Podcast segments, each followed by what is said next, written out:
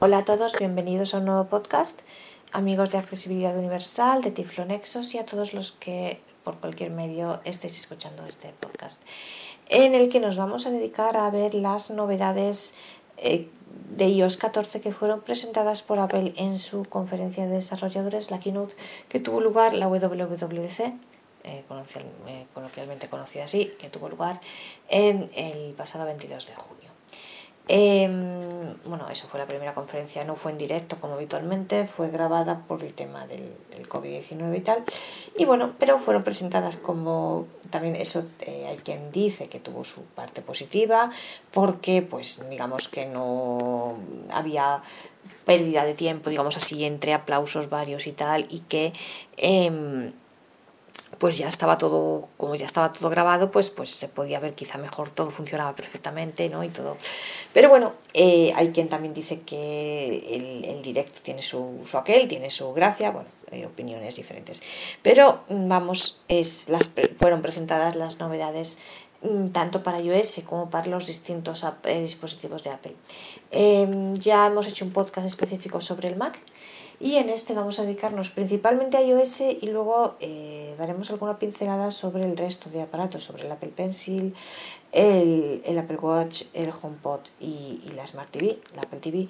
Aunque, em, bueno, pues la verdad, dado que estos yo, son aparatos que personalmente no conozco de primera mano porque no soy usuaria, puedo deciros poquito, simplemente pues os daré alguna pincelada de lo que han comentado, pero no, no voy a poder decir mucho más y nos vamos a centrar por eso especialmente en iOS 13, que en iOS 14, perdón, que además es el, pues quizá la parte que despierta mayor expectación. Em, bueno, junto con el Mac, que insisto, a mí me parece importantísimo y por, hecho, por eso he hecho un podcast aparte. Bueno, lo primero, ¿qué dispositivos van a poder actualizarse a iOS 14? En principio, todos los que, contrariamente a lo que se creía, todos los que han podido actualizarse iOS 13. Y aquí entra, por ejemplo, también el, iPhone 6S y el iPhone SE. Lo que ya no se sabe es si van a aguantar toda iOS 14. Bueno, ni cómo lo van a aguantar, porque claro, yo estoy pensando, por ejemplo, en mi propio caso, yo tengo un teléfono SE de 32 GB, pues probablemente mm, sea más lento, ocupe más, claro, va a ocupar más memoria y entonces pues aquello no sé qué tal va a funcionar y sobre todo lo que no sabemos es si va a poder digamos, soportar, soportar en el sentido técnico todas las, todas las actualizaciones de iOS 14. De momento va a funcionar, pero no sabemos realmente hasta si, si hasta el final del año o no. O sea, hasta el final de iOS 14, quiero decir, pues las distintas actualizaciones que vaya habiendo dentro de iOS 14 o, no. Pero bueno, en principio eh, la primera, el paso a iOS 14 sí lo va a hacer. Eh, no obstante, bueno, pues cambiarse de teléfono nunca viene mal. Eh, quiero decir, si ya no, o si ya pues desde hace muchos años, pues bueno, eh, ahora salió el S2020, que es un teléfono fantástico, y estamos a la espera de los, los iPhone 12 y en fin. Pero bueno, de momento, pues para quien no quiera cambiar, va, va a funcionar. Eh, novedades. Bueno, lo primero, eh, se introducen en, en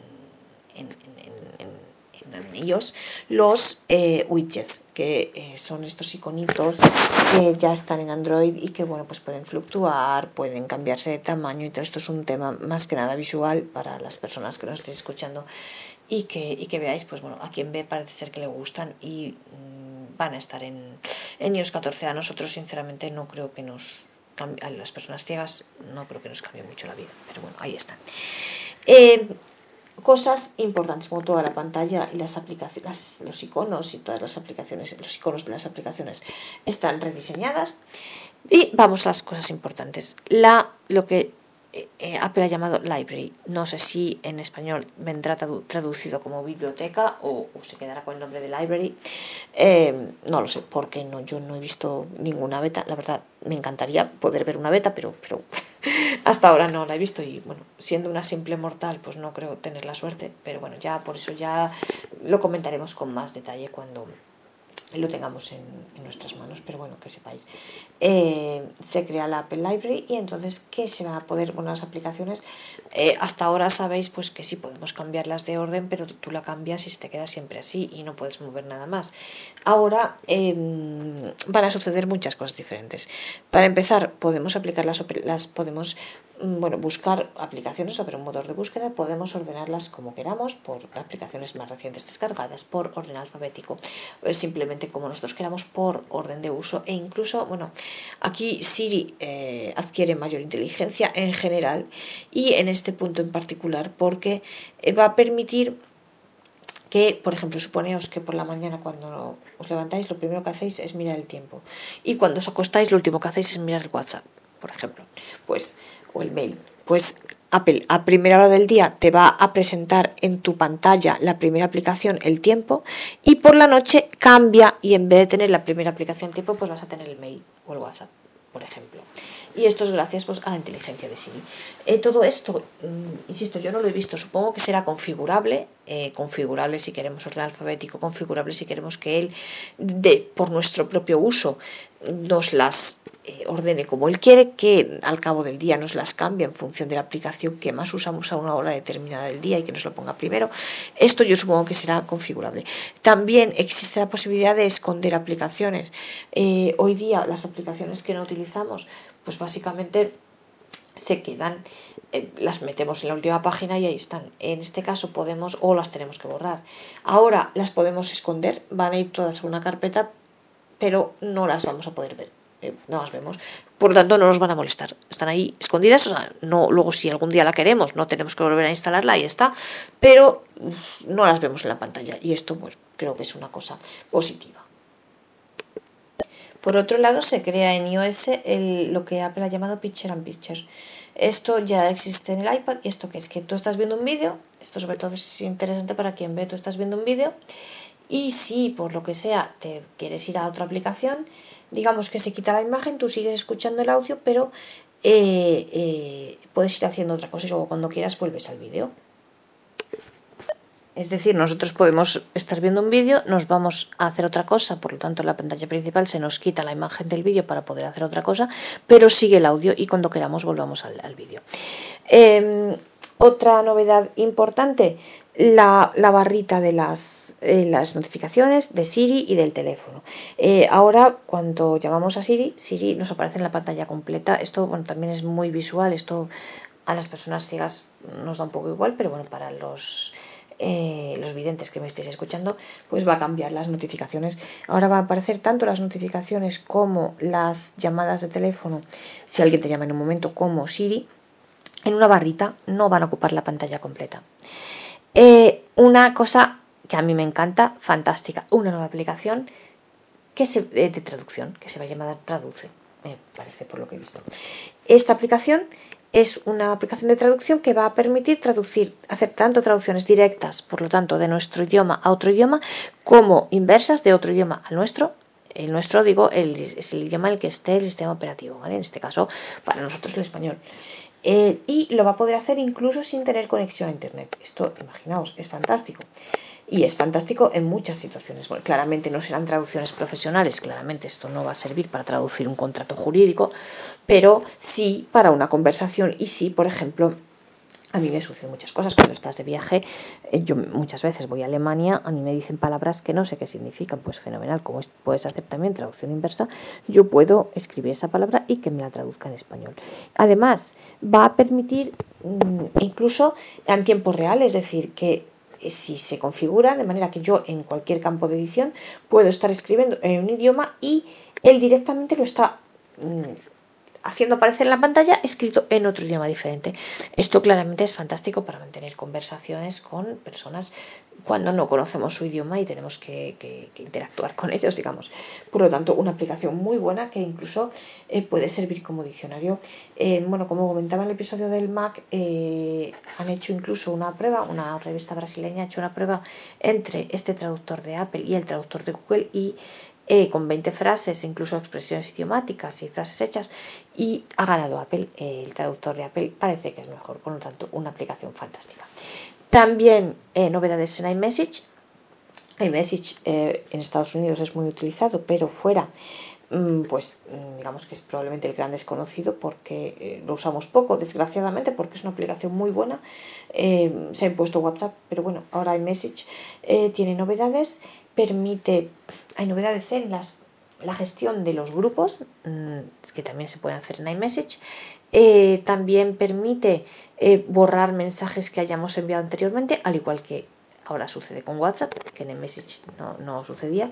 Permite em, ordenar las conversaciones tener siempre la primera, nuestra, la conversación que queramos. Quiero decir, ahora sabéis que, por ejemplo, si a mí me manda un mensaje fulano y a los dos minutos me manda uno mengano, pues el de mengano me aparece en la pantalla antes que el de fulano. Bueno, pues ahora no, yo puedo decidir que el de fulano esté siempre el primero, mi conversación con fulano sea siempre la primera, aunque mengano y citano me hayan escrito después. Pues sí, esto lo vamos a poder hacer y es muy, muy útil. Bueno, otras novedades de Message, por ejemplo, podemos dentro de un grupo responder a una sola persona. Eh, y, por ejemplo, también podemos dentro de un grupo silenciar a una sola persona. Imaginaos un grupo de mucha gente que haya algún pesado, pues al pesado lo silenciamos, con lo cual los mensajes del pesado no nos llegan, pero sí, o sea, no nos, perdón, sí nos llegan, pero no están, no nos suena el pitido, en cambio sí nos suena para el resto de, de personas de ese grupo. Y luego también, pues bueno, tiene más efectos visuales, más animación y demás. Eh, también novedades en mapa, eh, porque nos va, perdón, nos va a permitir, eh, digamos que se crean nuevas guías, guías también con parques, para, nos puede decir dónde hay no solamente las calles, sino también parques, rutas en bicicleta, pero esto y bueno, también luego, por ejemplo, si tenemos coches eléctricos, nos puede señalar dónde hay un enchufe para el, para el coche eléctrico. Pero, pero bueno, estas novedades no sé hasta qué punto. Dicen que por ahora solamente el tema de las guías de los parques y las rutas de bicicleta y tal, que solamente van a estar disponibles en Estados Unidos, Reino Unido, Canadá e Irlanda. Esperemos que lleguen a nosotros eh, lo antes posible, eh, a nuestros países. Otra novedad es el CarPlay. Eh, ahora mm, van a permitir, se, va, se permite con determinados coches, por ahora los Tesla que bueno, es, verdad, no sé en vuestros países, no sé en España, ciertamente Tesla hay poco, yo solamente he visto un par de ellos, pero bueno. Y las eh, unas determinadas series de BMW, por ahora, se irán añadiendo más tipos de coches, más modelos, eh, va, vamos a, es posible abrir el coche con el iPhone, es como si el iPhone fuera la llave de nuestro coche. Y también vamos a poder arrancar con el, con el iPhone e incluso nosotros compartir a través de la opción esta que tiene el teléfono, sabéis, de en familia, nosotros vamos a poder permitirle a alguien de nuestra familia que encienda, o sea, que abra nuestro coche o que lo arranque, o las dos cosas, o solo una, por ejemplo. Eh, un hijo, nuestro hijo. Pues el hijo a lo mejor sí nos interesa que pueda abrir el coche, si tiene que ir a buscarnos algo que nos hayamos dejado en el coche, pero no queremos que lo arranque para que nos lo lleve por ejemplo, pues esto va a ser posible configurarlo. Y como os digo, esto se va a poder hacer con el iPhone e y eh, a través, o sea, con el iPhone como si fuera la llave y em, para por ahora en los Tesla y en la serie 5 de BMW. Y posteriormente pues irán añadiendo más, más modelos. Novedades también en, la, en el App Store. Eh, crea una cosa que se llama eh, Clips, que ya existía algo parecido en Android. ¿Y esto qué es? Bueno, pues que nos va a permitir, cuando nosotros buscamos una aplicación en el App Store, digamos que nos va a permitir utilizarla sin mm, descargarla entera, o sea, utilizar solamente una parte de la aplicación, las cosas más fundamentales sin necesidad de tener que descargarle, por tanto esto nos puede hacer ahorrar espacio porque a lo mejor hay funciones de la aplicación que no nos interesan y solo es suficiente con descargar una parte de ella. Va a haber también modificaciones en la gestión de la opción en familia que os comentaba antes. Hasta ahora solamente se podían compartir películas y libros y ahora también va a servir para las suscripciones que tengamos. Eh, otra cosa importante, la aplicación del tiempo. Eh, Apple ha comprado, compró hace, no sé exactamente, no me, acuerdo exactamente cuándo, bueno, compró una, una una empresa americana muy famosa dedicada al tiempo y gracias a eso, pues bueno, ahora incluso va a poder decirnos eh, las lluvias, la precipitación minuto a minuto. Esto mm, también no sé si solamente en Estados Unidos al principio, si luego ya se extenderá a nuestros países. Eh, pero bueno, los que me estáis, escuchando, me estáis escuchando que viváis en Estados Unidos, pues desde luego allí sí que eh, esto se va a poder utilizar. Y bueno, pues la aplicación tiempo va a, va a sufrir algunas modificaciones, siempre, siempre en positivo, por supuesto. Eh, luego, otra cosa importante, em, el email y el navegador internet. Eh, ahora, mm, pues, el, digamos, el predeterminado es siempre el de Apple. Esto va a cambiar y si nosotros, yo personalmente, mm, a mí esto me da igual porque a mí me encanta eh, tanto Safari como navegador como la aplicación mail de Apple, pero para quien, pues por lo que sea, utilice Chrome o utilice Outlook o lo que sea, va a poder configurar como correo predeterminado de, Apple Outlook o como navegador eh, predeterminado otro diferente de Safari. Bueno, Outlook, perdón, Outlook o cualquier aplicación de correo. Outlook es solo un ejemplo, me refiero. Vamos a poder configurar como predeterminados una aplicación de correo o un navegador diferentes a los de Apple, a los nativos de Apple. Bueno, y estas son las principales novedades de iOS 14 al menos lo que hemos visto hasta ahora. Luego ya, insisto, con carácter general, luego ya nos mm, cuando lo veamos eh, directamente, pues ya podremos mm, comentar todo esto con más detalle y, como os comentaba, ya nos referiremos de manera específica a la, accesibilidad en otro podcast. En cuanto al iPad, bueno, de, yo esto, insisto, hablo de, la verdad, por lo que he leído, porque yo no tengo un iPad, no lo conozco y por tanto a lo mejor digo alguna cosa que no es exactamente eh, precisa. Bueno, también aparecen los widgets, al igual que en iOS. La, mm, navegación se va a hacer, eh, de manera más parecida al Mac. Eh, el iPad pues es, intermedio ¿no? entre, entre el Mac y el, y el, y el iPhone. Em, eh, Siri, los resultados de Siri van a aparecer en una barrita, también eh, las notificaciones, al igual que en iOS, también van a aparecer en una barrita. Y la búsqueda, por ejemplo, eh, no la búsqueda con Siri, sino la búsqueda de una aplicación y tal, se va a hacer de manera mm, parecida a lo que es el Spotlight del, del Mac. El Apple Pencil, bueno, el Apple Pencil en principio esto sobre todo para quien ve, porque para las personas ciegas pues tampoco tiene mayor, digamos, relevancia porque, bueno, quien tenga baja visión sí, quien no lo quien no lo pueda, o sea, las personas que no vemos nada, pues, pues, pues no podemos utilizarlo porque no sabemos escribir, ¿no? Pero eh, hay dos cosas muy importantes. La primera es que permite escribir en cualquier campo de edición, por tanto, eh, tanto en una aplicación de Pages como en las notas, como en, yo que sé, en el mail, en cualquier eh, TextEdit, en cualquier aplicación que tenga un campo de edición. Y otra cosa muy importante, y esto sí que eh, también quizá puede afectar a los ciegos, es que permite, y esto para, las personas videntes es comodísimo, eh, tú escribes a mano y lo que tú escribes a mano va a ser convertido automáticamente en letra de ordenador. Esto es fundamental eh, para quien ve, porque así no tenemos el problema que hay siempre de, uy, qué letra más fea, uy, no entiendo tu letra. Y, eh, y, ya directamente cuando vamos a presentar algo a alguien, pues ya directamente lo presentamos. A lo mejor nosotros escribimos a mano porque nos es más fácil o porque en un momento tomar notas es más sencillo. Sobre todo, por ejemplo, cuando son, esto yo tengo, por ejemplo, primos que son matemáticos y a ellos el Apple Pencil les encanta porque pues es más fácil tomar notas matemáticas con símbolos matemáticos, pues es más fácil hacerlo en, eh, a mano ¿no? Que, con las teclas del ordenador. Pero, y es fantástico que eso tú estás escribiendo a mano y según escribes a mano, aquello se va a convertir a texto de ordenador, con lo cual tú cuando luego lo presentas, lo vas a presentar escrito en ya, en bien, en bonito, en texto de ordenador. Y esto también para un ciego, si una persona, si por ejemplo, estoy pensando para mm, profesores que tengan alumnos ciegos o esas personas pueden escribir a mano perfectamente y el texto al ciego se le puede dar ya en texto escrito a ordenador, lo cual es una gran ventaja y así ya el ciego lo puede leer. Dos cosas también más importantes del Apple Pencil. Eh, también permite hacer círculos y dibujitos, que eso, pues, eso puede ser útil, por ejemplo, para la matemática. Eh, o para dibujo, para, en fin, o si queremos em, resaltar cosas con círculos y tal, pues fenomenal.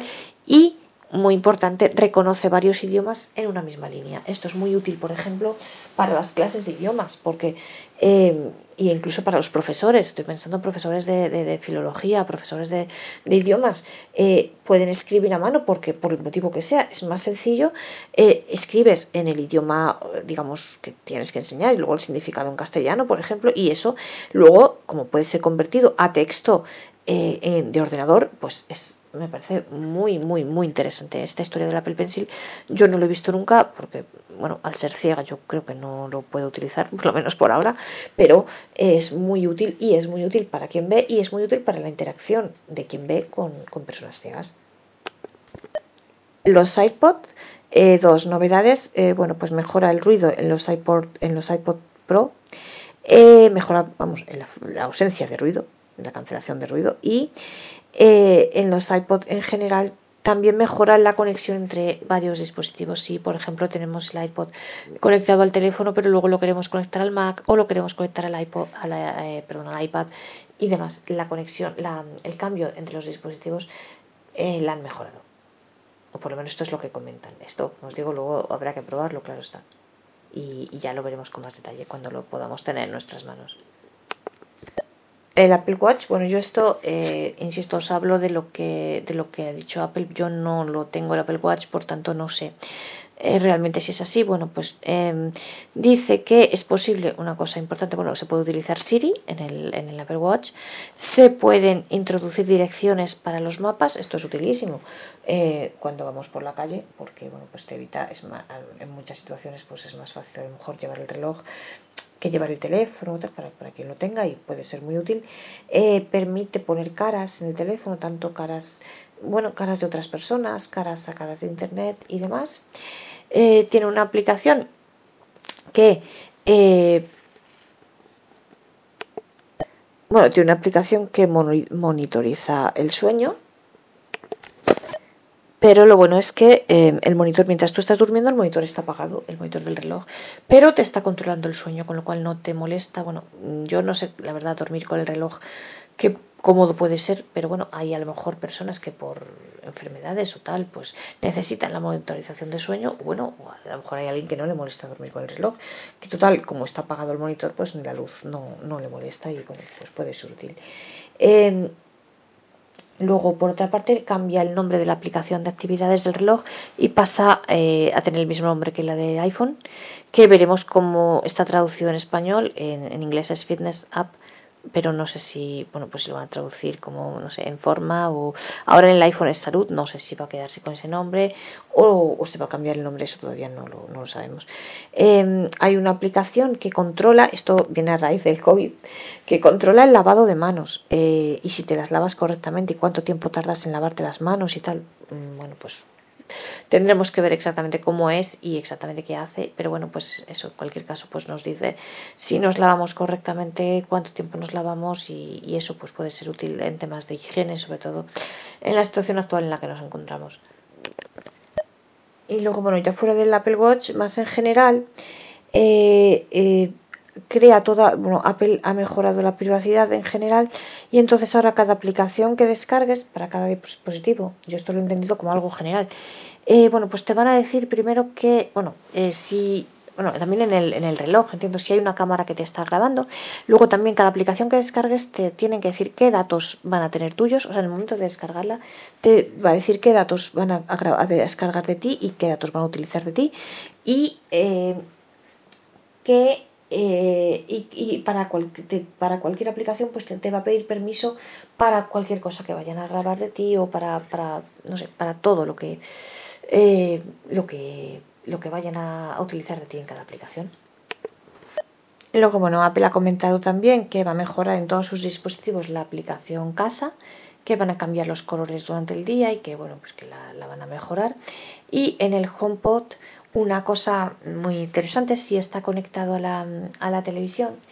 Eh, te puede, eh, o sea, la cámara puede reconocer las personas, las caras de las personas, entonces te puede decir, bueno, el propio, bueno, sin estar conectados, el propio HomePod reconoce la cámara, ¿vale? O sea, la cámara del HomePod, perdón, reconoce la persona que entra en tu casa, entonces si tú eh, si es de, o sea, si tú la has previamente le has enseñado, eh, no sé, que esta persona es María, pues cada vez que entre María en tu casa te va a decir que entra María, por ejemplo, porque María ya la tiene en su, digamos, en su base de datos, tiene su cara reconocida. Y si la tenemos conectada a televisión, eh, te va a enseñar en la tele, en el monitor de la televisión, la cara de María. Y bueno, por último, dos novedades las llevas a la, a la, Apple TV. Eh, si la Apple se utiliza para jugar, si la utilizan varias personas que usan el mismo juego y cada persona va por una parte distinta del juego, pues eh, te lo indica, o sea, va, a distinguir quién va por cada parte del juego y cada vez que, por ejemplo, no sé, eh, fulano y mengano, ¿vale? Pues cuando esté jugando fulano, fulano le va a poner por donde él va. Cuando juegue mengano, le va a poner a mengano por donde él va. Y además el pitcher, pitcher que os comentaba antes del, del, del, vídeo, del, del, iPad, eh, también va a funcionar en la, en la, televisión. Por tanto, nosotros podemos estar viendo una película, nos vamos a la pantalla principal de la tele para mirar otra cosa, para lo que sea, seguimos oyendo el audio de la peli sin ver la imagen, porque hemos ido a la pantalla principal, y cuando queramos podemos volver a la imagen del vídeo que estemos viendo, de la peli que estemos viendo. Y bueno, esto es lo que comentó Apple respecto a sus novedades. Luego ya en septiembre, cuando salgan los aparatos, si Dios quiere, pues ya iremos viéndolos y ya eh, iremos viendo a medida que haya novedades sobre las betas, pues también lo iremos comentando. Y nada, esto es todo. Y bueno, ya como os comentaba, eh, luego está el tema de Mac, que ya hemos hecho un podcast anteriormente y el próximo será centrado en la accesibilidad y en ver qué nos tiene que decir eh, doña Sara Erlinger en respecto a la accesibilidad en iOS 14, en Big Sur y en fin, en los nuevos sistemas de Apple en general para los distintos dispositivos. Bueno, pues espero que os haya gustado, espero no haberos aburrido demasiado y os emplazo al próximo podcast.